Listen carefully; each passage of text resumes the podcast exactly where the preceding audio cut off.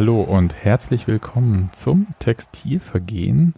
Und wir haben noch gar nicht gegen Bochum gespielt und trotzdem nehmen wir eine neue Episode auf, weil wir so beeindruckt sind vom 2 zu 0 des ersten FC Union Berlin gegen den ersten FC Heidenheim. Der liegt übrigens Mitte unten, wenn man die Deutschlandkarte vor sich hat. Und das war die zweite Runde des DFB-Pokals. Und damit überwintert Union nicht nur in der Bundesliga, weil man mitten in der Saison selten absteigt, und im Europapokal, obwohl wir noch nicht wissen, in welchem, sondern auch im DFB-Pokal. Und ich grüße, ihr habt ihn jetzt schon ein bisschen kichern gehört, ähm, Daniel in Cottbus. Hallo. Ja, hallo. Genau, und äh, beim DFB-Pokal wissen wir auch schon ein bisschen genauer, äh, in welcher Runde vom DFB-Pokal wir dann stehen, nämlich im Achtelfinale. Ah, ja. Auch das ist ja auch das ist ja beim, äh, beim Europapokal nicht so. Da kann es auch sein, äh, selbst wenn wir in der äh, Europa League bleiben, gibt es da ja auch noch verschiedene Varianten, je nachdem, ob wir Gruppenerster oder Zweiter werden. Ja, äh, ganz schwierig. Ich würde sagen, äh, beziehungsweise ich würde sagen, wie sagt man so schön in Berlin Mitte, we cross the bridge when we get there. Also ähm, mit diesen, also entweder Tusche malt uns nochmal auf, wie das mit dem Europapokal funktioniert, oder wir lassen uns einfach überraschen, wohin uns die Mannschaft treibt. Und ähm, immer weiter ganz nach vorn ist da ja die, äh, die Standardantwort dieser Tage. Ja, ich wollte halt nur sagen, im DFB-Pokal ist halt einfach. Schön einfach, äh, Spiel für Spiel. Wenn man gewinnt, äh, gibt es noch eins. Ja, da kommen wir jetzt gleich nochmal zu mit äh, zum Thema einfach. Ich wollte nochmal kurz sagen, wir haben ja hier auch quasi eine Premiere, Daniel. Ich glaube, wir haben noch nie einen rein brandenburgischen Union-Podcast aufgenommen. Also hier Grüße aus Templin nach Cottbus. Ähm, die Berliner, die können ja nicht mehr, nicht immer mehr irgendwie abends 21 Uhr podcasten. Ich, ich wollte gerade sagen, wir machen jetzt aber keine Witze darüber, dass wir Stadion aber nicht nach äh, Brandenburg verlegen. Nee, weil man müsste ja auch entscheiden, in welchen Teil von. Ach Quatsch, ey, wer will denn sowas? Nein. Nein, nein, auf keinen Fall. Ähm, das können andere machen, wir nicht. Und außerdem hier das Stadion der Freundschaft übrigens bei euch und auch hier. Ne? Also das hier in Templin heißt ja auch Stadion der Freundschaft von Victoria Templin, Landesliga. Heißt nicht das in äh, FFO auch so? Äh, Habe ich irgendwie noch im Kopf, aber da war FFO, ich auch noch nie. Also bei Keine uns, Ahnung. Bei uns hier in Brandenburg sagt man, bei uns hier in Brandenburg sagt man. Ähm, Frankfurt. Frankfurt. ja. ja. In meinem Und, Kopf zumindest muss ich da jetzt schon mal Unterscheidungen machen. Ja, ja. Miteinander zu kommen. Ja, ja, klar. Gut, aber kommen wir mal ähm, zu diesem hervorragenden Spiel, das wir am Mittwochabend äh, besuchen durften. Und ich habe äh, Daniel heute, also beziehungsweise das ganze Team gefragt, wer will denn noch schnell aufnehmen? Und es war jetzt nicht, weil ich jetzt eine tiefschürfende Analyse des Spiels machen wollte, sondern weil mich das emotional ganz schön angefasst hat, dieses Spiel. Und auch nicht wegen, weil ich so super lautstark unterwegs war. Das war Daniel. Also stellt euch mal im Stadion neben Daniel. Bei mir, ja, mein Trommelfell hat vibriert, Daniel, möchte ich betonen. Ähm, hast ein sehr lautes Organ. Und das war es überhaupt nicht, sondern das, äh, für mich war das so eine Zäsur, dieses Spiel. Also während ihr mir ja beim letzten Mal äh, vom Dortmund-Spiel äh, äh, ja, so eine hohe Qualität hat Union noch nicht gebracht, würde ich sagen, ich finde, dieses Spiel gegen Heidenheim hat uns viel mehr gezeigt. Und äh, ich habe es auch direkt am Spiel einmal getwittert. Ich glaube, wir sind jetzt offiziell keine Zweitligamannschaft mehr. Das, äh, äh, auch wenn das Teil der, der Fußball-Twitter-Bubble irgendwie auch beim Blick auf die Bundesliga-Tabellen noch anders sehen. Nee, aber ähm, absolut, man braucht sich ja nur an so Spiele, nicht nur in dieser Saison, äh, die erste Runde, ähm, was eh immer, immer ein bisschen was anderes ist. Ne? Gegen äh, wen haben wir in der ersten Runde gespielt, Entschuldigung? Äh, an so viele Spiele. Ach, Sch ähm, Chemnitz, wie der Bayer sagt. ja. Ähm, Ähm, da haben wir ja uns auch noch schwierig angestellt, aber ich finde immer so, das allererste Saisonspiel ist immer noch mal eine andere Kategorie. Aber man braucht sich ja nur zum Beispiel an das Spiel in Ferl erinnern oder das Heimspiel gegen Paderborn, also das Pandemie-Heimspiel gegen Paderborn, ähm, um zu sehen, dass auch in unserer Bundesliga-Phase so, so Zweitli äh, Zweitliga oder ja, waren das, äh, oder sogar noch ja, tiefere Gegner, hm. ähm, wenn überhaupt. Äh, ne? ähm, Doch, damals dritt. Aber auf jeden Fall Zweitrundenspiele im Herbst, äh, wollte ich sagen, die können halt auch durchaus äh, schwieriger sein, als, äh, als es gestern ausgesehen lassen wurde. Ja, das ist richtig. Und das ist nämlich auch so der Punkt, das war nämlich auch so das vorherrschende Gefühl. Also ganz ehrlich, es mag ja Leute geben, die es gesagt haben, aber ich habe keine Person getroffen, die gesagt hat, Heidenheim kommt uns genau recht, wir hauen die weg. Sondern ganz im Gegenteil, eher so Leute, die, ich sag mal, vorsichtig, bisweilen ängstlich, so ich zum Beispiel war, und gehofft haben, oh Gott, ey, bitte kein Elfmeterschießen, keine Verlängerung. Also nicht nur, weil es dann halt auch spät wird und die, der Heimweg so schön Brandenburg ist, aber von der alten Fürsterei abends, der Weg ist weit, da ist es jetzt auch, das will man nicht. Und äh, es ist ja auch so, dass diese Spiele, wenn sie in die Verlängerung gehen und Elfmeterschießen dann sowieso, ist jetzt nicht so, dass man als Bundesligist da einen riesen Vorteil hätte. Und ähm, war ja auch in der Pokalrunde zu sehen, dass es durchaus auch halt auch schief gehen kann. Ne? Ja, weiß ich, ich habe mich nicht immer mit anderen Spielen befasst. Dann also, mir jetzt helfen. Ähm, Bremen hat zum Beispiel verloren gegen Paderborn, war das, glaube ich, im Elfmeterschießen. Ich habe mir das eben noch angeguckt, aber habe es mir schon wieder nicht gemerkt. aber das war eine der, der Überraschungen, wie man so sagt. Das Witzige war, wir haben uns dann so an der Union-Tanke getroffen. Übrigens, äh, Pro-Tipp, nicht falsch parken da in Köpenick. Äh, habe ich aus Versehen beim letzten Abendspiel gemacht, war gar nicht so günstig. Ähm, und wir haben uns da diesmal richtig geparkt, alles gut. Und haben uns an der Union-Tanke getroffen und haben uns so die Tipps um die Ohren gehauen. Und es waren alles so Tipps, wo wirklich sehr viel Hoffnung draus sprach. 1-0, 2-0, so. Aber eher, also war nicht so die Überzeugung, ja, ja, machen wir so, ne? Sondern war schon, glaube ich, die Erinnerung noch frisch an Spiele gegen Heidenheim.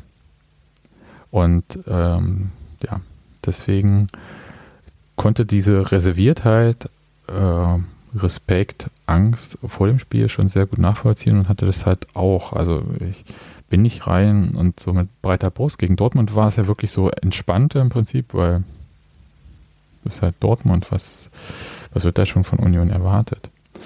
Oh, aber gegen Heidenheim habe ich äh, vor allem auch Angst gehabt, dass es so ein Gilloise-Spiel wird. Das heißt, dass die irgendwie gut dicht machen Union sich die Zähne ausbeißt und die so drei, vier Konter machen und dann gehen die rein und dann wird es noch schwerer, weil es wird dann noch dichter quasi.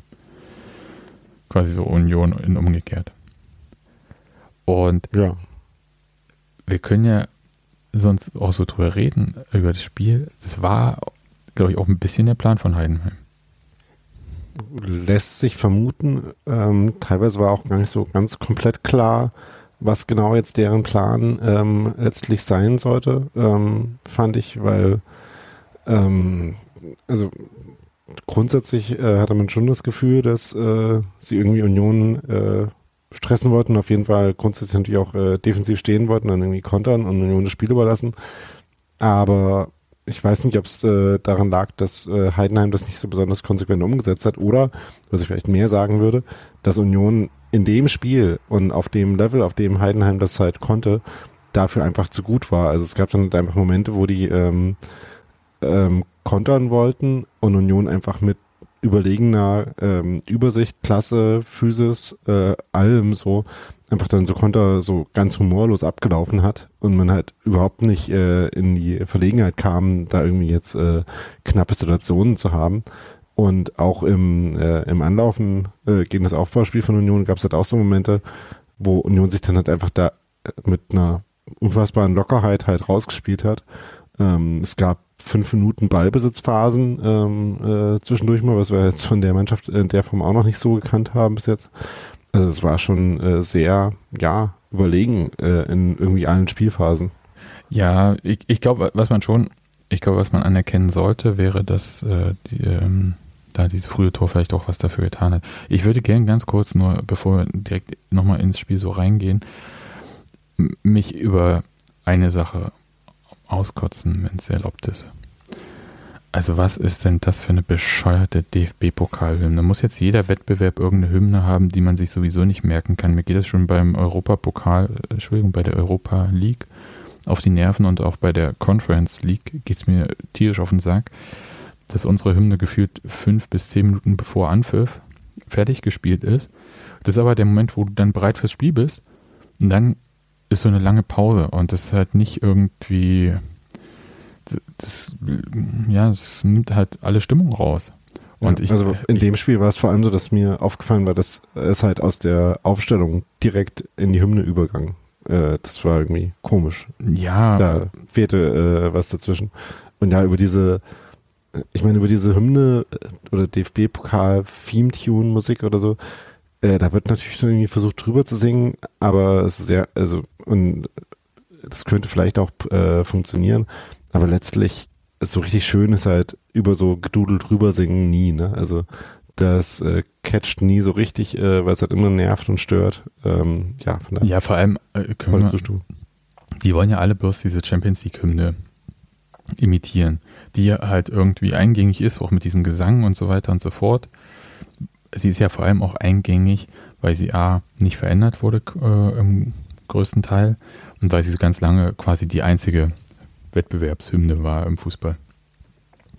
Jetzt hat, und halt funktioniert. Ja, und ich, ich meine, ich habe jetzt lange nicht äh, irgendwie Berliner Pokal gesehen oder so. Kann sein, dass er jetzt auch eine Hymne hat oder so. Vielleicht Frank Zander singt da was. Ach, was ist ich? Der hat wahrscheinlich die, äh, die Autoradio-Werbung, äh, also die Radio-Werbung vom aktuellen Sponsor als, äh, als Theme-Tune jeweils. Ja, äh, mich, mich, mich nervt das wie Hulle, weil es halt auch so austauschbar ist, diese Hymnen, weißt du? Da so ein bisschen Streich. Ja. Also es klingt halt wie so äh, 0815 Drohnenmusik, weißt du? Wer, wer, damit irgendwie Drohnenvideos äh, irgendwie äh, doll und emotionalisierend aussehen, muss da immer so die gleiche staatstragende Musik drunter geballert werden. Aber es sind halt einfach langweilige Videos mit langweiliger Musik. Und das ist halt, ja, geht besser. Aber was will ich von einem Wettbewerb erwarten, der einen Hashtag hat, Gewinner bleibt? Ich meine, wer kommt denn auf so eine bekloppte Idee? Und äh, vor allem, ja, es soll ja offenbar eine, äh, eine Übersetzung von Winner Stays On äh, sein. Äh, also, aber auf Deutsch habe ich die Phrase auch noch nie gehört. Also ja, aber ich meine, wer benutzt ist ja vor allem sowas? ist ja auch Fußball und kein äh, kein Basketball, wo man irgendwie äh, so Streetball-mäßig darum spielt, wer jetzt äh, draufbleiben darf. Meistens. Ich habe also, hab ja, nicht mal also, geguckt. Vor allem selbst wenn ist das halt das Letzte, was ich mit Fußball verbinden, äh, mit äh, dem DFB-Pokal verbinden würde. Also ganz ganz schräg. Ja, vor allem, wenn ich das so richtig sehe, benutzt er vor allem einen Account, äh, diesen Hashtag, nämlich DFB-Pokal. Echt? Hätte ja. ich jetzt nicht gedacht. Aber irgendwie natürlich äh, sonst irgendwie kaum jemand. Äh, weißt du, ah, ich sehe gerade, gibt dann halt auch so Bilder. Da ist dann halt auch, das sieht man ja von unserer Seite nicht. Es gibt ja dann halt natürlich, wie es halt auch beim Europapokal ist, dann halt diese äh, Banner, die irgendwelche Kids da hochhalten müssen, ne, beim Spiel, beim Einlaufen irgendwie. Ah, und da und ist der der Anzeigetafel stand das auch. Und da steht dann halt Hashtag. auch Hashtag Gewinner bleibt. Leute, lasst es einfach. Das ist, äh, also, ach, ich, mir, mir fallen keine Schimpfworte mehr weiter ein. Einfach sein lassen, das ist äh, völlig absurd. Also mir fällt noch eins ein, Bierhofisierung. Halt. ja, und ich, ich meine, das ist halt auch so ein Verband wie der DFB, ja, der ja nun Naja, der hat ja auch nicht mehr viel. Vielleicht nur ein paar Tresore. Ja, und Schulden. Ähm, aber ja, das, das wird so nix, Leute. Also von einem coolen Hashtag, den euch irgendeine Agentur da zusammengezimmert hat, wird es jetzt nicht ein hipper Wettbewerb, den dann auch jemand in China, um nochmal kurz irgendwie ein Bayern München Zitat aus den 90ern zu bringen, für den jemand in China pro Spiel einen Euro bezahlen würde. War das nicht die 2010er?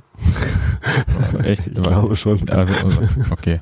Ja, also das jedenfalls ganz, ganz schlimm.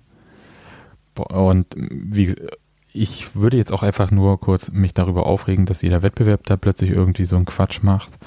Wir wollen einfach den Wettbewerb spielen. Nur den Wettbewerb, ja. Also auch Europapokal, Leute, wir wollen einfach den Europapokal spielen. Wir wollen nicht dann aufsteigen in einen anderen Europapokal während der Saison oder absteigen. Seufz. Stell dir vor, du äh, steigst halt ähm, in der Saison, dann spielst du nach der zweiten Runde, wenn du als Berliner Verein nach der zweiten Runde im DFB-Pokal rausfliegst, spielst du dann in der dritten Runde Berliner Pokal gegen die, die da weitergekommen sind. das ist einfach, naja. Gut, aber ihr seht ja. mich nicht Kopfschütteln, aber ich schüttel hier den Kopf. Äh, und jetzt können wir mal zu dem Spiel kommen, weil wir waren da beim Spielglück stehen geblieben. Ja, ähm, also Spielglück äh, war ja, mit, auch, mit äh, Spielverlauf und dass die erste richtige Chance eigentlich so. drin saß. Das wird ja, ja schon so. Ja, aber ich würde sagen, so souverän wie Union da auch schon aufgetreten war vorher und so geduldig vor allem. Also was ich vorhin gesagt hatte, ähm, irgendwie Heidenheim hat ja anstoßen, haben die den Ball einmal nach vorne geschlagen und dann hat er halt für die nächsten äh, fünf Minuten, bis das Tor gefallen ist, ähm, hatte dann eigentlich auch nur Union den Ball. Und da würde ich sagen, also äh, wenn das Tor in dem Moment nicht gefallen wäre, dann wäre es halt irgendwie fünf oder zehn oder 15 Minuten später gefallen. Also das ist halt genau diese Sicherheit, die diese, diese Mannschaft in dem Spiel ausgestrahlt hat, dass ich da jetzt überhaupt keinen Zweifel dran gehabt hätte. Ja, aber im Verlauf ist es, also ich will jetzt auch nicht auf dem Wort Glück rumreiten, aber ich meine halt, erste Tor geht rein, es spielt halt Union dermaßen in die Karten, dass Heidenheim, die, ich habe das schon so wahrgenommen, die ersten fünf Minuten, dass die versucht haben, da an der Mittellinie zu warten und dann entweder mit einem langen Ball und dann halt in der Hoffnung, dass sie in 1 gegen 1 gegen Unionverteidiger laufen oder so, dass das schon so die Idee war und die war ja mit dem 1-0 im Prinzip gestorben. Ja, ähm, der Unterschied ist halt, dass ähm, der Unterschied zu dem Dortmund-Spiel zum Beispiel, wo Union ja in derselben, äh, in, dem, in derselben Minute quasi das Tor gemacht hat, ähm, ist der Unterschied halt, dass sich für Union die Herangehensweise in dem Spiel mit dem 1-0 halt null verändert hat eigentlich. Das ist richtig. Sondern ähm, man hat einfach genauso äh, dominant, wie man halt vorher schon gespielt hatte, dann weitergespielt hat. Von daher ähm, finde ich den Einfluss, den das Tor hatte, nicht so. Und fand eher halt, dass man äh, an dem Tor gut gesehen hat, warum das halt so ein souveränes Spiel war. Ne? Also wie gesagt, äh, diese, dieser ewige Ballbesitz vorher, wo man einfach sehr geduldig das auch gespielt hat, wo ähm, sich im Mittelfeld angeboten wurde, wo Union dann aber auch halt keine äh, große Hast hatte, ähm, aus der Dreierkette hinten den Ball rauszuspielen, bevor es eine gute Gelegenheit dazu gab. Und dann kommt ein äh, gut ausgeguckter, äh, sogar quasi ein langer Ball ähm, in Richtung rechter Flügel, ähm, wo dann Geraldo, ähm, äh, Geraldo, Anders Schäfer ja. eigentlich auch Sven Michel noch vorher und äh, vor allem Julian Rierson ähm, gut zusammenspielen und dann am zweiten äh, Pfosten Purac freisteht. Ne, du hast gesagt, äh, nach Heidenheim hat sich das noch nicht rumgesprochen mit den zwei Flügelverteidigern, die ja, äh, stimmt, ja. ähm, aber wie gesagt, äh, gerade der Pass von Ryerson zum Beispiel und der Laufweg von Geraldo, das waren halt so Sachen, wo man halt einfach klasse gesehen hat in dem Spiel. Das ist richtig. Ich hab, muss mich ein bisschen, also nicht ganz korrigieren. Also das habe ich im Stadion tatsächlich zu Daniel gesagt, meinte halt so, die Bundesliga weiß ja, dass Union da mit dem einen Flügelspieler dann auf den zweiten Pfosten zum anderen Flügelspieler Tore schießt. Jedenfalls haben sie letzte Saison das so gemacht. Und in der zweiten Liga vielleicht nicht. Was mir aber dann, ich habe mir das Tor noch ein paar Mal angeguckt, habe äh, versucht rauszukriegen, wo laufen die denn eigentlich hin von Heidenheim? Und das war so ein, weil das hatte Frank Schmidt in der Pressekonferenz dem Spiel auch gesagt, hey, wir sind da mit Fünferkette angetreten und wenn dann am langen Pfosten einer frei steht, dann war da auch was nicht in Ordnung. Und das sieht man dann ehrlich gesagt, weil einerseits das, was du vorher angesprochen hast, diese ähm, Spieler, also so Michel nimmt den Ball runter, der kommt zu Schäfer, der gibt den zu Becker, der Ryerson schickt Becker. Das heißt, da sortieren sich Unionsspieler und dann bewegt sich aber Michel zum kurzen Pfosten, wird von einem Spieler im Zentrum dort aufgenommen, also da von einem Verteidiger. Ja. Und der andere, der eigentlich am Langen steht, geht auch dorthin dann. Nee, der geht zu Haberer, weil Ach, der Haberer auch den Weg mit den Strafraum ja, so. macht. Und das ist ja, ähm, genau. was wir auch okay. bei den ganzen Toren von der Sorte, die wir letzte Saison vor allem geschossen haben, was wir da auch schon immer analysiert haben, ähm, da war es ja im, im, Endeffekt auch immer so, dass es schon irgendwie eine Erklärung gab. Also da hat niemand jetzt einfach den anderen Flügelverteidiger vergessen, sondern da gab es dann meistens irgendeinen Moment, wo Union halt so konsequent die äh, Strafraumbesetzung umgesetzt hat, dass halt einfach den Gegnern äh, irgendwann die Verteidiger ausgegangen sind und dass dann deswegen äh, jemand freistand. Ähm, und wenn zum Beispiel in dem Moment halt ähm, äh, der Verteidiger nicht mit äh, Puchac, äh, nicht mit Haberer mitgegangen wäre, sondern mit Puchac, dann hätte halt Haberer am Elfmeterpunkt freigestanden, wo durchaus auch was äh, Schlechtes Haus hätte werden können. Ne, also äh, auf die eine oder andere Weise. Ähm, ja. Und sei es nur, weil Puchac den dann halt vielleicht nochmal hätte ablegen können oder so. Ähm, von daher eine äh, komplett einfache Lösung dafür, würde ich sagen, gab es dann vielleicht auch für Heidenheim nicht, weil das eben Ne, also es ist halt jetzt Stress, ne? Also es ist halt Stress, der verursacht wird, da müssen Entscheidungen getroffen werden. Genau. Und ähm, da hat man nicht die Zeit zu gucken, was eigentlich noch ist, da noch jemand und so. Und äh, stehen die Ketten nah beieinander, äh, hat ja irgendjemanden, sondern sobald eine Person rausrückt oder da eine Überzahl plötzlich entsteht, äh, durch die angreifende Mannschaft äh, ist da Alarm. Ja, das würde ich halt immer sagen, ist die äh, Weise, auf die man am deutlichsten sieht, wenn eine Mannschaft viel besser als eine andere ist im Fußball, wenn die einen schneller spielen können, als die anderen halt mitdenken und Entscheidungen treffen können. Das finde ich immer, äh, ist quasi so der, äh, die Weise, wie man am deutlichsten quasi überlegen sein kann. Und da gab es halt etliche Situationen in dem Spiel von, wo das bei für Union der Fall war. Und das ist halt genau diese diese Klasse und Souveränität, die wir halt äh, so früher nicht so oft gesehen haben und die wir jetzt aber einfach haben. Ähm, deswegen zum Beispiel war es auch für mich äh, völlig logisch, dass Sven Michel der Truthahn war, der dann ähm, auf dem Speiseplan stand, sozusagen, ähm, und nicht Kevin Behrens, weil halt äh, das halt von vorne bis hinten so ein Spiel war, wo du einerseits halt ein, öfter einen Mitspielenderen, äh, also einen abprallen lassenden Stürmer brauchst und halt jemanden, der so kluge Laufwege macht die ganze Zeit, wie Sven Michel. Also Sven Michel ist ja jemand, der einerseits in die Tiefe gehen kann und starten kann und äh, äh, so gefährlich werden kann, der aber auch ständig kurz kommt, ne? Also der ständig sich anbietet, äh, ständig dir eine Passoption gibt äh, vorne und sich dann halt für seine 1,77 Meter auch noch krass physisch reinhauen kann, äh, wie man in dem Spiel auch noch gesehen hat das ist halt so eine, äh, so eine Mischung aus Attributen, die finde ich für genau so ein Spiel mega gut passt. Ja, der ist nur 1,77 groß. Ähm, das hat äh, zumindest heute irgendwann in unserem äh, Bezugsgruppe-Slack jemand geschrieben. Habe ich äh, von daher einfach jetzt mal übernommen. Ich check das aber parallel nochmal kurz. Naja, wird schon stimmen, aber ja. Spielt größer, würde man im, äh, im Basketball sagen. Ja, ich würde auch sagen, ist halt dann mit 1,77 eher ein Truthähnchen, ne? naja. Ja, 1,78 steht bei äh, Football Ref ja, und 74 Kilo. Hm, massiv.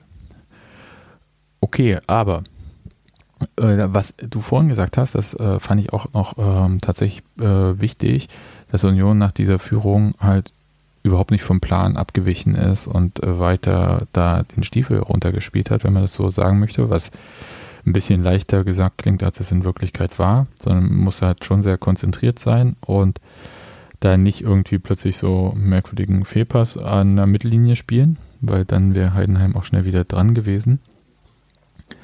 Und das fand ich tatsächlich beeindruckend gab gar nicht so mörder viele Chancen in der ersten Halbzeit noch, aber zwei, glaube ich, ganz große. Äh, ich hatte mir aufgeschrieben, äh, Led nach Ecke oder Led nach Ecke und äh, Becker mit dem Kopf war, der kann nicht richtig drücken, deswegen war der relativ ähm, einfach zu nehmen.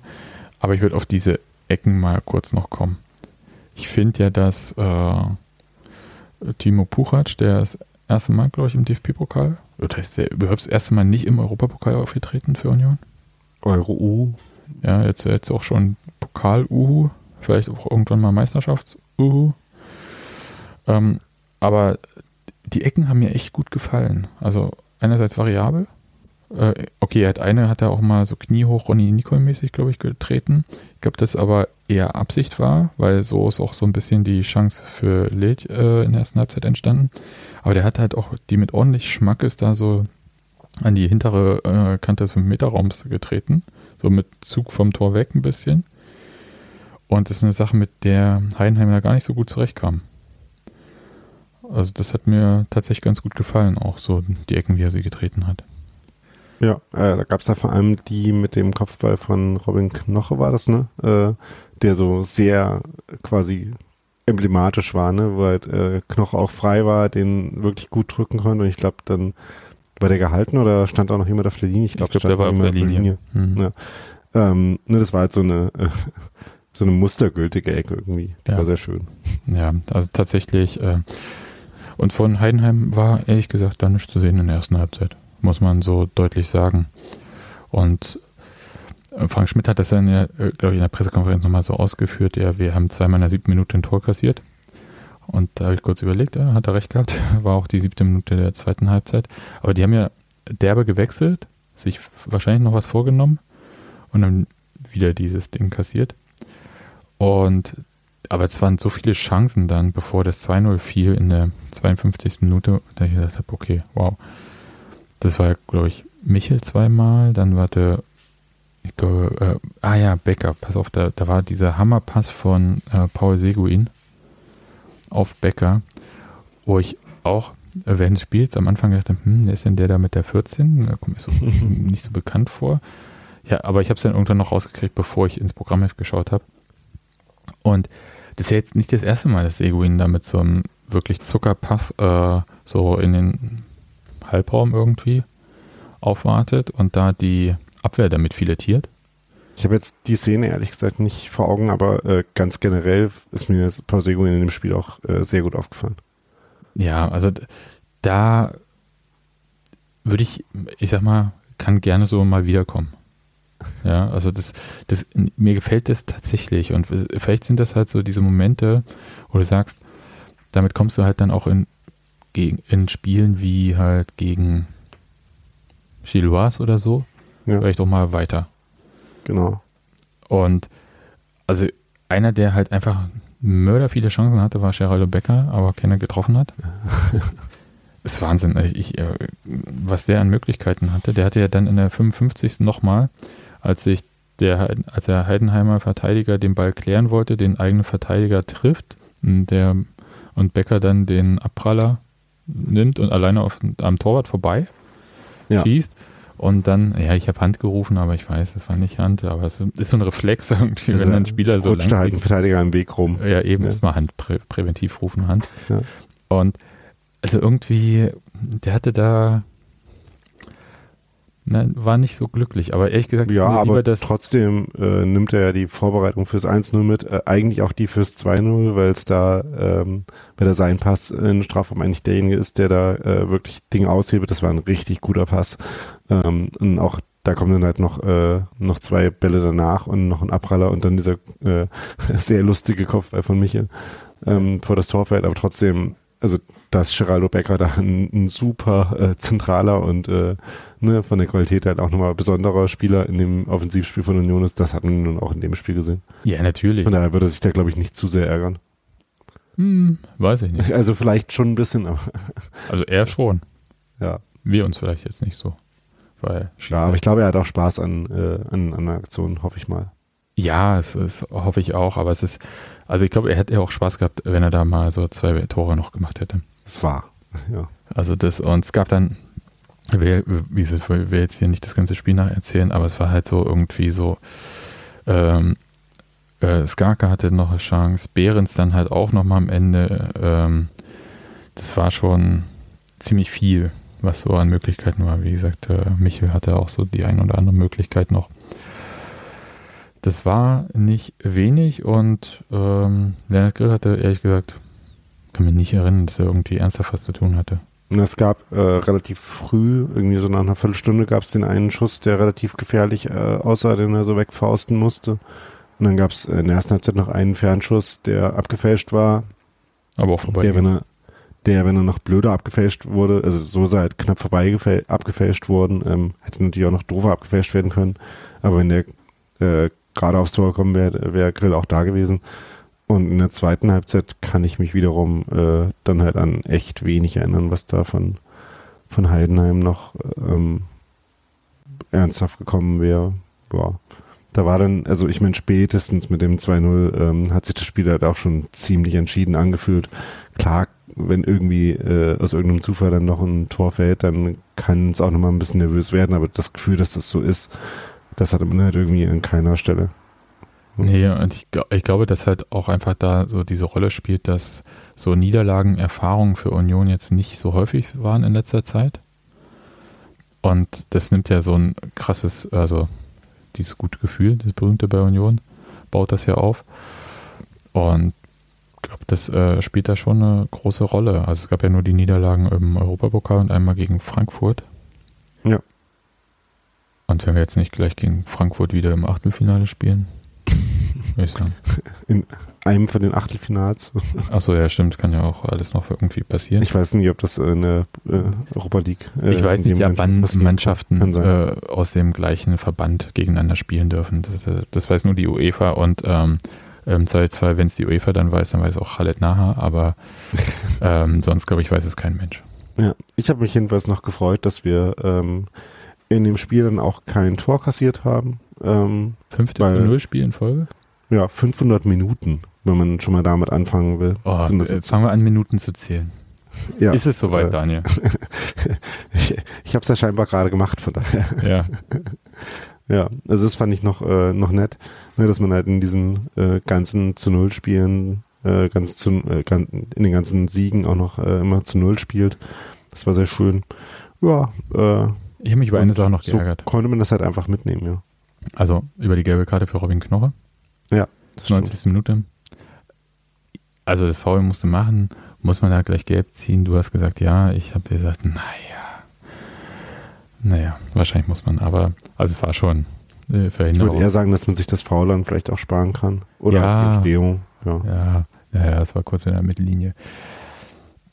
Das war interessant, fand ich, ähm, und das hatte ich irgendwie im Vorhinein gar nicht so mitbekommen, dass das Stadion nicht ausverkauft ist weil ja weil der Gästeblock wieder verkleinert wurde.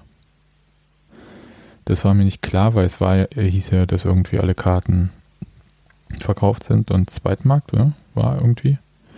Und ich weiß nicht, wann diese 1000 Karten aus dem Block Z, XYZ, was auch immer das da hinten ist, da äh, frei geworden sind.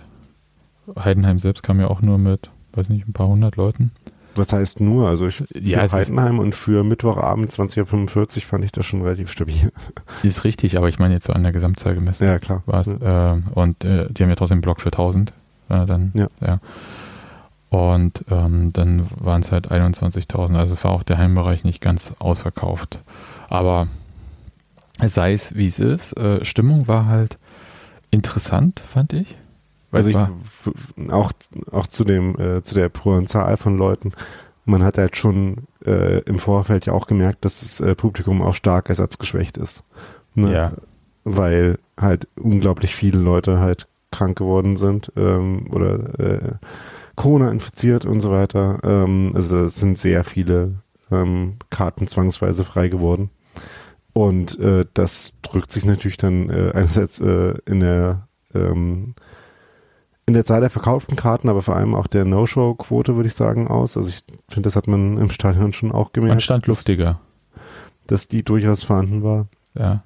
Oh, aber und ähm, dann ist halt vielleicht auch so ein Spiel am Mittwochabend auch nicht das, wo man am einfachsten noch ähm, komplett kurzfristig dann halt noch äh, Sachen los wird, ähm, äh, wenn es halt irgendwie äh, an dem äh, an dem Tag passiert, dass man halt seine eigene Karte nicht Daniel, klingt kann. so ein bisschen wie jemand von Rasenballsport Leipzig, der mir erklären möchte, dass man in der 80. Minute gehen muss, weil die Straßenbahnen sonst Nö, voll sind. Ähm, und äh, was ich ja auch äh, vor dem Spiel dann schon angemerkt hatte, ist, dass diese Konstellation ja dann auch dazu führt, dass halt vielleicht auch mal Leute eine Chance haben, hinzugehen, äh, auch spontan hinzugehen, die das sonst nicht so oft haben, ne? halt aus der bekannten Kartensituation heraus. Und das wiederum hat man dann auch der Stimmung angemerkt, was ich aber jetzt gar nicht äh, grundsätzlich dann negativ finden würde, so äh, vom Prinzip her. Ich fand die ja gut. Es war halt, also ich habe meine Uhr hat mich halt jetzt nicht wegen 100 Dezibel, sondern wegen 95 gewarnt. Also das ist schon okay. Ich, ich fand es gar nicht so schlimm. Es war, es war ein Ticken äh, leiser, aber es hat nicht weniger Spaß gemacht, weißt du?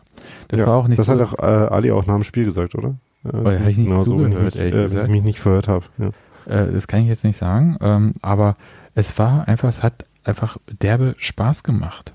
Und es war halt nicht so, dass du, äh, dass das, was du gesehen hast, dir nicht gefallen hat oder dass irgendwas auf die Stimmung gedrückt hat.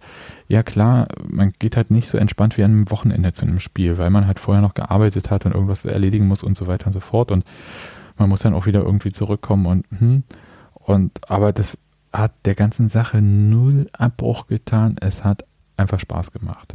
So ja. für die Leute, die da waren und mitmachen wollten. Ja. Eben. Und das finde ich einfach das Wichtige und das wollte ich einfach nur eigentlich als Signal, ich wollte gar keine ja. Entschuldigung, weil, weil es irgendwie so, sondern ich wollte einfach nur sagen, das ist angesichts der aktuellen Erfolge und das ist ja Wahnsinn nochmal. Fünf Spiele in Folge, kein Gegentor, alle gewonnen. In dieser schwierigen Phase, wo wir gesagt haben, oh Gott, gut, dass wir schon so viele Punkte haben, jetzt kommt die schwierige Phase mit nur noch englischen Wochen. Okay, äh, hat äh, jemand dieses Memo der Mannschaft auch gegeben, dass es schwierige englische Wochen sind? Also die machen da einen Bombenjob, ja, aber es ist sehr äh, krass und das, ich habe so das Gefühl, wir sind nur die ganze Zeit am Feiern, äh, manchmal am ungläubig schauen, dann sich äh, freuen und ach, das war cool und äh, das war völlig egal, dass da irgendwie das Heidenheim als Gegner ist, man geht jetzt wegen Union hin und das ähm, mag halt als äh, für so, ich sag mal, Fernsehzuschauer, die nicht wissen, was sie sonst am Abend machen wollen und dann gucken, na, gucke ich mir jetzt hier, weiß ich nicht, was, äh, Augsburg an gegen Bayern oder gucke ich mir hier Schwarzbrot an? Augsburg ist ja auch Schwarzbrot, aber ähm, Heidenheim gegen Union, ja. Und das ist mir halt total wurscht, weil es mir im Stadion einfach total Spaß gemacht hat. Und ja, das also ist auch, glaube ich, ich, ich will nur sagen, dass einfach diese Mannschaft macht im Moment auch so viel Spaß und das muss man einfach in sich aufsaugen, weil wir halt danach zwei Monate Pause haben und keiner weiß, was kommt, dann ist äh, alles äh, doof und es wird ja sowieso auch diese Pause, da wird ja so viel hineingeheimnis. Niemand weiß, wie die Spieler auf diese Pause jetzt äh, reagieren. Ja? Du kommst aus einer totalen Belastung in eine Nullbelastung rein ja, dann heißt es, ja, die Unionsspieler, die ruhen sich dann aus, weil quasi vielleicht nur ähm, ein, zwei Spieler bei der WM sind und einer vielleicht nur spielen wird. Und dann muss ich aber sagen, nee, das ist gar nicht so einfach, weil du musst ja die Spieler irgendwie ah, fit halten, in Wettkampf halten während dieser Pause. Das ist ja nicht so, dass sie äh, da acht Wochen Urlaub machen oder so und dann kommen sie alle wie Tusche zurück, sondern ähm, die müssen da ja irgendwie auch was machen und dann Du weißt aber, dass du ja, selbst wenn du deine Belastung machst mit irgendwelchen Testspielen und so weiter und so fort, was auch immer denen da einfällt, wir wissen es ja auch noch nicht. Aber du weißt ja trotzdem als Spieler, es ist nicht Wettkampf. Und dann startest du neu und es ist halt wie neue Saison. So ehrlich müssen wir sein. Das ist wie nochmal Saisonstart. Es ist nicht wie äh, zwei, drei Wochen Winterpause wie zuletzt. Und dann geht es weiter. Also kurz erholen, gucken, dass man vielleicht äh, noch ähm, dass da Transfers vielleicht noch passieren und äh, so und ein paar kleine Einstellungen machen, sondern es ist halt wie ein Neustart. Und so simpel ist das nicht, dass man sagen kann, die Spieler sind dann erholt, weil sie nicht bei der WM waren. Ja, kann sein, muss aber überhaupt nicht sein. Deswegen ja. äh, würde ich sagen, einfach jetzt alles total genießen, sich null eine Platte machen, was kommt da. Ja, äh, ist halt so ein bisschen Blackbox. Ja, natürlich, ne? eben. Und ähm, sowieso kann es ja, also ich meine, dass das eine gewisse Fragilität hat, äh, die Situation. Das muss mir ja hoffentlich keinem erzählen und keiner.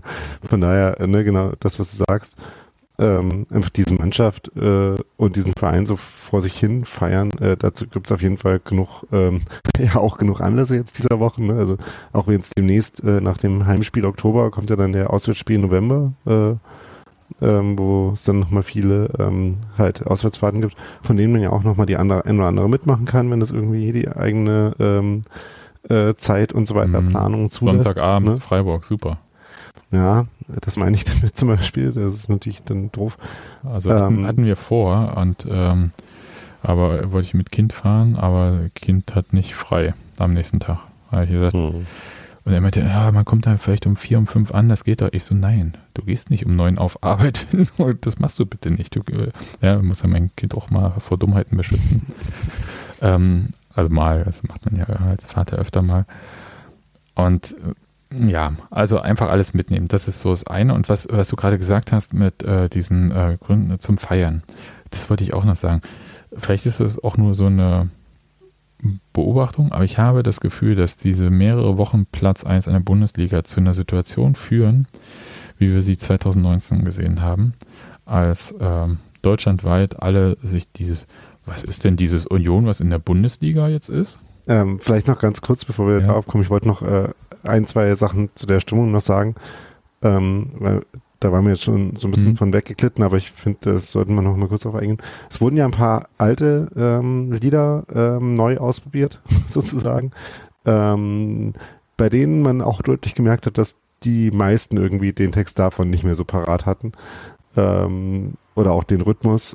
äh, ne, zum einen dieses äh, ähm, O Union, ähm, was ich äh, die Tage vorher gerade noch äh, in einem alten Video gehört hat und deswegen fand ich es lustig, dass es dann gerade ausgerechnet jetzt äh, gleich danach, nachdem ich das äh, gehört hatte, da im Stadion kam. Äh, fand ich hat durchaus äh, Potenzial, schön zu sein. Und dann gab es noch ein anderes älteres Lied, ähm, wo vor allem die Textsicherheit das Problem war. Deswegen würde ich vorschlagen, äh, dass wir den Text dazu nochmal in die, äh, in die Shownotes von der Folge hier packen, damit man da sich dann nochmal textsicherer machen kann. Ähm, aber so ganz grundsätzlich äh, fand ich das auch der, dem, äh, dem Vibe dieses Abends irgendwie angemessen, so, so ein paar Sachen nochmal äh, retromäßig rauszuholen. Ja, ähm, Text, ja, also du suchst und, mir den Link raus, ne? Also, ja, ja, genau. Okay. Ähm, und äh, ne, einerseits retromäßig und andererseits halt auch so, ähm, finde ich es ja auch schön, wenn, äh, wenn so Dinge, die natürlich zwischendurch mal äh, ein bisschen in den Hintergrund geraten, dafür auch in Vergessenheit geraten, wie man gemerkt hat, wenn man die trotzdem dann auch mal wieder reaktiviert an den Stellen, wo das schön ist. Ähm, ja, finde ich äh, eine ganz nette Weise, sich auch so auf die, die eigene äh, Geschichte zu beziehen. Ja, dann äh, bin ich mal gespannt, was für alte Lieder noch so rausgekramt werden. Ich hoffe, die werden noch mal kurz auf ihre Tauglichkeit gecheckt, ähm, ja, so dass man die auch 2022 noch singen kann. Und äh, kommen dann jetzt aber trotzdem zu dem anderen Thema. Ja. Und zwar ist es so, dass jetzt ich das Gefühl habe, dass dieser Platz 1 dazu führt, dass äh, internationale Medien den ersten FC Union für sich so entdecken was ist denn das für ein Club, der jetzt in der ersten Bundesliga auf Platz 1 steht und was machen die denn da? Also quasi so wie eben vor äh, vier, äh, drei, vier Jahren. Da, äh, alles so rings um den äh, Start der ersten Bundesliga-Saison war. Und wollten mal wissen, wie dir das denn so auffällt, so in der täglichen Berichterstattung. Gab es ja jetzt zum Beispiel diesen Sky äh, Sports äh, Bericht und ich überlege halt, wie viel Anteil da so manche haben, weil da werden ja schon, also da wird ja gut abgegrast irgendwie. Oder nimmst du es ja. nicht so wahr, dass da so die Berichterstattung nochmal so anders wird? Also, ich meine, dadurch, dass diese äh, Phase an der Tabellenspitze jetzt lang genug war, dass man sich da quasi jetzt auch nicht nur ähm, einmal drauf, ähm, drauf einstellen konnte, dass man einmal irgendwie so ein äh, Reaktionspiece äh, dazu schreibt, sondern jetzt auch noch ähm, bisschen näher da einsteigen kann und gucken, äh, was tut sich da eigentlich jetzt über Wochen und Monate äh, in Köpenick. Ähm, das gibt halt die Gelegenheit für solche, ähm, äh, solche Stücke. Also ne, zum Beispiel dieses Sky-Stück äh, war auch sehr schön und äh, war so ein bisschen äh, inspiriert auch von dem Buch von Kit Holden ähm, und mit dem entsprechenden Ton, also nicht nur so der ähm, Standard-Hagiografie, ähm, sondern auch so ein bisschen gucken, wo man das ein bisschen testen, abklopfen kann. Und äh, wo sich aber halt auch Sachen bestätigen.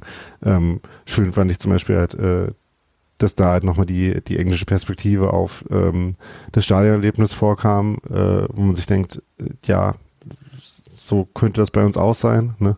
Ähm, also die, äh, die Zeile dazu war, dass es äh, wie ähm, 90 Minuten lang You'll Never Walk Alone in Enfield ist, aber lauter ähm, und besser und schöner. Ähm, ne, sowas macht natürlich Spaß zu lesen, äh, erstmal grundsätzlich. Und ähm, währenddessen im, ähm, im äh, deutschen äh, Pressewald irgendwie so, habe ich so das Gefühl, jetzt müssen alle nochmal ähm, äh, alle nochmal sagen, äh, was sie über die Möglichkeit ähm, die Möglichkeit denken, dass Union vielleicht Meister werden könnte, bevor sich das dann realitätsmäßig vielleicht doch wieder erledigt hat. Aber nachdem man auch gemerkt hat, dass es nicht nur irgendwie so ein Paderborn steht mal für einen Spieltag äh, auf Platz 1 Ding ist. Ja, also wie gesagt, das, das äh, mit deutscher Meister in den ähm, deutschen Medien, das ist für mich halt so weit weg, das ist, spielt für mich auch keine Rolle und ich weiß auch nicht, ob das jetzt irgendwie, das klingt für mich äh, so ein bisschen wie dieses, ich hätte mal gesagt, Pfeifen im Walde, ja, so, ja, ja, Bayern wird schon nicht das elfte Mal hintereinander deutscher Meister. Doch werden sie. Und ähm, das finde ich jetzt irgendwie so relativ langweilig und da können die alle äh, Leicester oder äh, Kaiserslautern, Stuttgart, keine Ahnung was sagen und ich glaube es ja trotzdem nicht, weil es einfach völlig unterschiedliche Voraussetzungen sind und die Abstände einfach zu groß äh, mittlerweile zwischen den Clubs. Ja, ich meine, ja. Also das ist ja. völlig absurd. Also das, ganz ehrlich, also da können wir drüber reden, wenn es im 33. Spieltag noch so ist, dann vielleicht nehme ich es dann mit der Wahrscheinlichkeit dann auch hin, aber so genieße ich das einfach und das spielt für mich keine Rolle. Ich gucke halt nur nochmal, weil, so wie du es gerade gesagt hast, äh, diese internationalen Medien schauen das ja dann natürlich auch aus ihrem Blickwinkel. Also vergleichen das ja mit, so wie du es gerade gesagt hast, mit meinetwegen der nicht mehr vorhandenen Stimmung in englischen Stadien, was ja sicher mit vielen Themen zu tun hat, also Stichwort Sitzplätze, Stichwort übelst hohe Eintrittspreise und so weiter und so fort, die sich sowieso eigentlich keiner leisten kann, kann man sich eigentlich schon die, das Fernsehzuschauen nicht leisten. Und ähm, da erfüllt es sowas ein bisschen wie ein Sehnsuchtsort. Und ich glaube, dass aber das halt ehrlich gesagt nochmal der Bundesliga vielleicht klar macht, was die Bundesliga ist im internationalen Vergleich. Ich glaube nicht, dass das jetzt irgendwen da äh, doll anhebt ähm, bei der DFL oder so.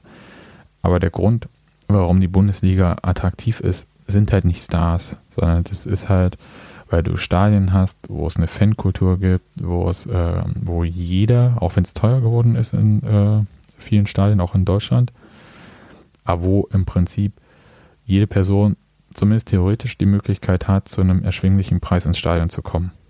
Ja. Und das ist schon mal was komplett anderes. Ja. Und wo du halt auch dich selber entscheiden kannst, welcher Kultur du dich im Stadion äh, zuwendest. Hm. Es ist dir ja freigestellt, nicht zu stehen, auch im deutschen Stadion. Und zu den Sitzplätzen zu gehen, wenn dir das gefällt. Oder nicht hinter einer Fahne zu stehen. Ja, zum Beispiel. Also das äh, nochmal, ich weiß, es gibt in jedem Stadion und bei jedem Verein da verschiedene Gründe und bei Union ist es schwieriger, an Karten zu kommen, auch wenn die halt im Einzelfall natürlich, wenn du an Karten kommst, nicht so teuer sind dafür. Während es woanders um, ähm, easy, ein bisschen leichter ist, an Karten zu kommen, dafür sind sie halt teurer. Ja, das ist mir schon klar. Aber ich wollte nur so mal aufs Allgemeine so hinweisen. Und äh, das sind ja Sachen, die man vielleicht ein bisschen manchmal auch beachten sollte, wenn man sich solche Diskussionen anschaut und mich weil wir lassen mal kurz den Krankenwagen da in Cottbus vorbeifahren. Ähm, und, was, und nicht halt äh, diese Diskussion über den äh, Wert der Bundesliga immer nur im Vergleich zu TV-Geldeinnahmen anderer Ligen sieht.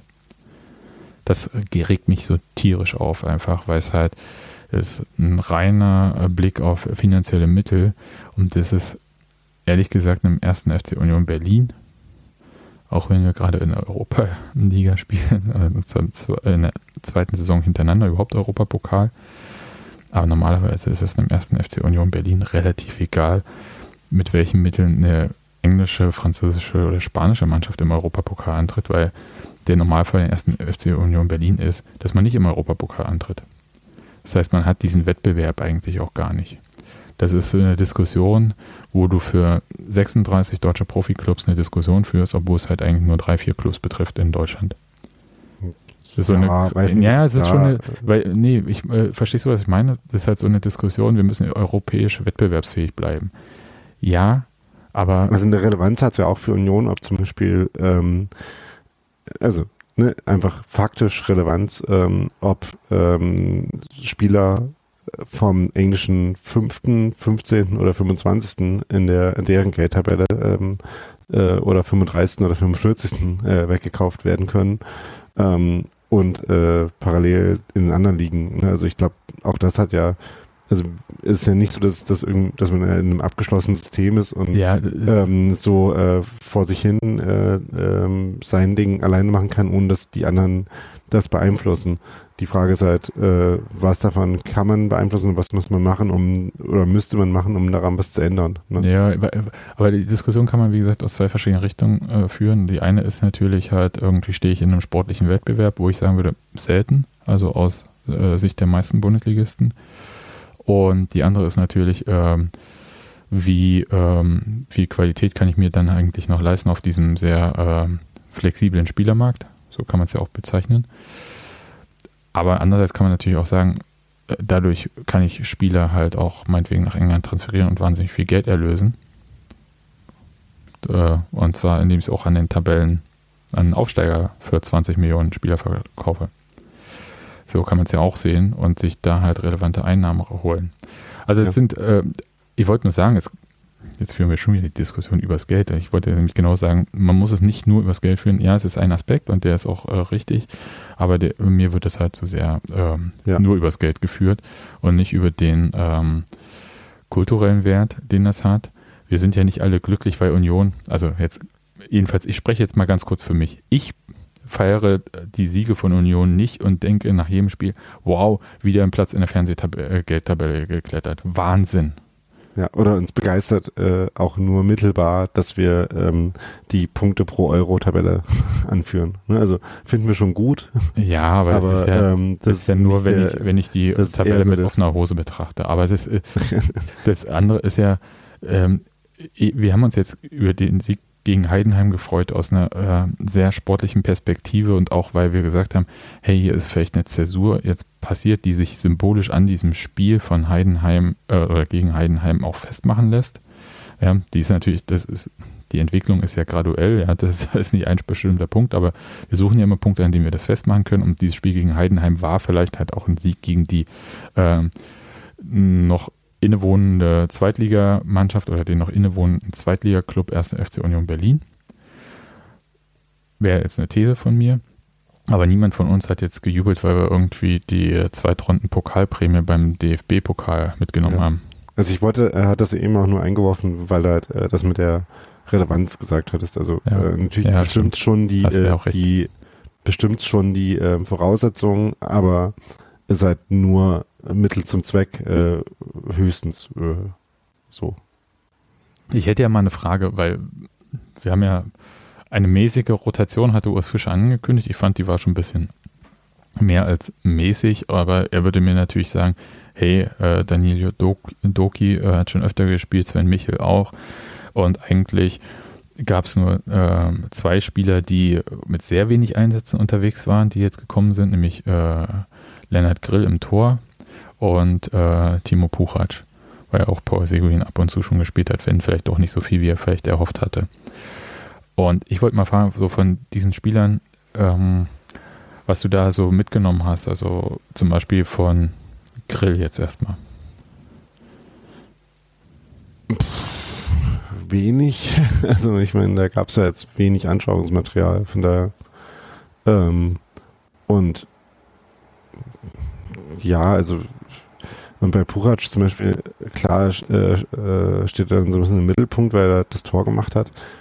Aber da würde ich jetzt auch nicht sagen, dass das quasi ähm, ein Tor ist, was die anderen, die Linksverteidiger spielen, so nicht machen würden. Die uns vielleicht daher, den Kopf machen. Ja, keine Ahnung. Ähm, von daher sehe ich da jetzt irgendwie nicht so den, ähm, den entscheidenden Punkt. Ähm, und finde halt eher so, dass man halt sieht, äh, dieses diese gewisse Austauschbarkeit, weil das System so stabil ist, die gilt halt auch auf äh, weiter hinten stehenden Kaderpositionen grundsätzlich immer noch. Und das ist grundsätzlich gut.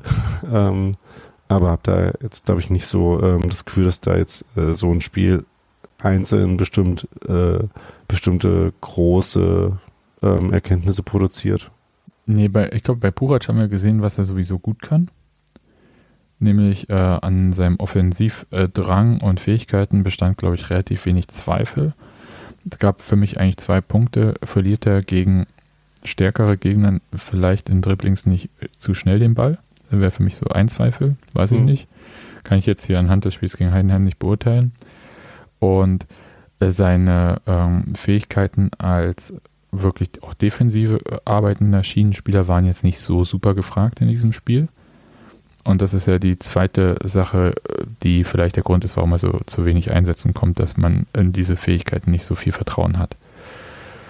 Bei Leonard Grill ist mir nur aufgefallen, vor allem eigentlich die ersten ja, 10, 20 Minuten, danach habe ich ehrlich gesagt gar nicht mehr so drauf geachtet. Der hat sich schon wie wild angeboten, auch ähm, als ähm, Ballverteilstation, wenn es darum ging, mal hintenrum zu spielen. Wurde da aber am Anfang jedenfalls nicht so stark integriert. Das hatte aber, glaube ich, nichts damit zu tun, dass man ihm das jetzt nicht prinzipiell zugetraut hätte, weil irgendwann hat er ja auch Bälle bekommen. Sondern ich glaube, Union wollte gar nicht so weit nach hinten äh, gehen, sondern äh, hm. die Heidenheimer ein bisschen selber in die eigene Hälfte so eher drücken. Also das Spiel gar nicht so breit werden lassen, sondern da schon Abstand halten. Ja. Deswegen äh, kann man da jetzt auch wirklich nicht so viel draus ableiten, hast du schon recht. Aber es war mir halt so aufgefallen, weil er halt so schon viel mit den Händen gewedelt hat. Hallo hier. Und er hat sich auch immer gut auch, finde ich, positioniert, um angespielt zu werden dann.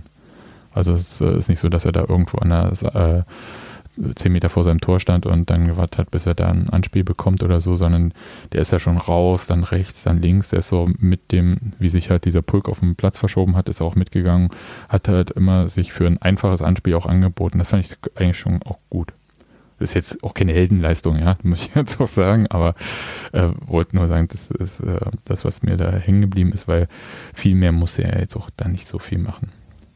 Ja, ich habe halt bei ihm einfach auch das Gefühl, dass er auch ein äh, adäquater, kompetenter. Ich hätte überhaupt keinen Zweifel, den im Tor zu sehen. Ja. Es ist tatsächlich, ich bin so elendig beruhigt. Mir gefällt das wahnsinnig mit äh, Frederik Renault.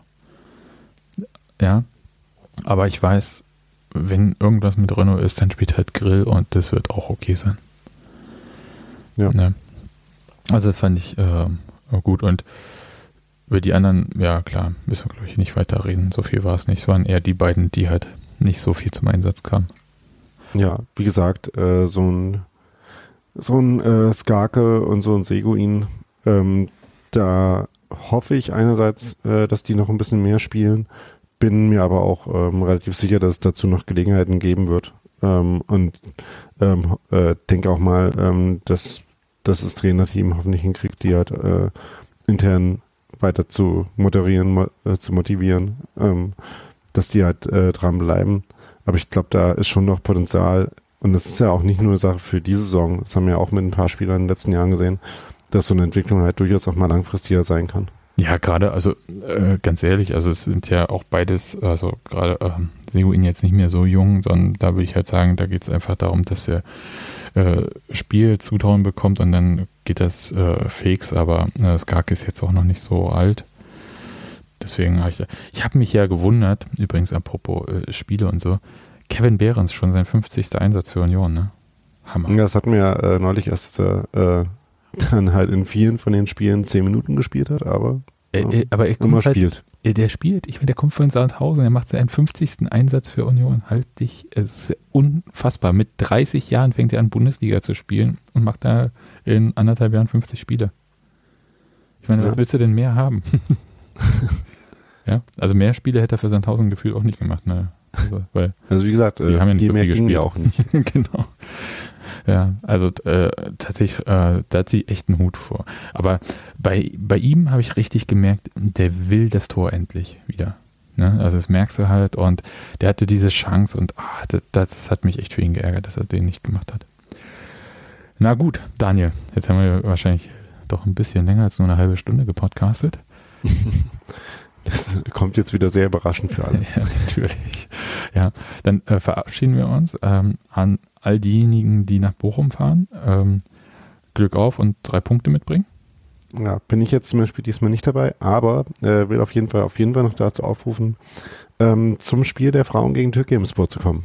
Stimmt, Sonntag 14 Uhr, Dörpfeldstraße, Adlershof. Ja. Gibt ähm, nochmal, es gibt da sogar Getränke und äh, Bocki. Und äh, wer es vegan mag, findet auch in Adlershof dann noch Angebote vorne weg. Während ich am Samstag auch noch äh, selber Fußball spielen werde, nämlich beim äh, Conny Laudamus Turnier der Stiftung. Das heißt, du kommst dann mit bandagierten Knöchel äh, zur Dörpfeldstraße. Ich hoffe mal nicht, ne? Ja, Freizeitfußball, du weißt. Deine Krankenkasse gutiert das auf jeden Fall nicht. Tja, mal sehen.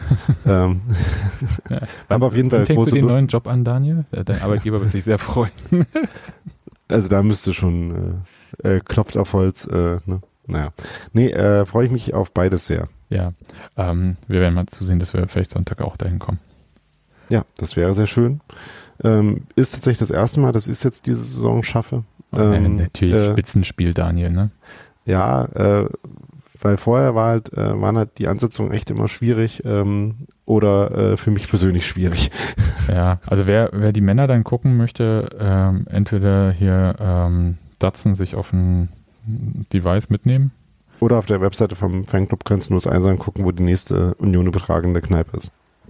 Ja, oder so. Ich glaube, ich glaube, in Adlershof ist das jetzt nicht so schwer zu finden im Zelt. Ja, ich sag nur, ja, da das, das Angebot einfach aufgibt. den rot-weißen Fahnen hinterher.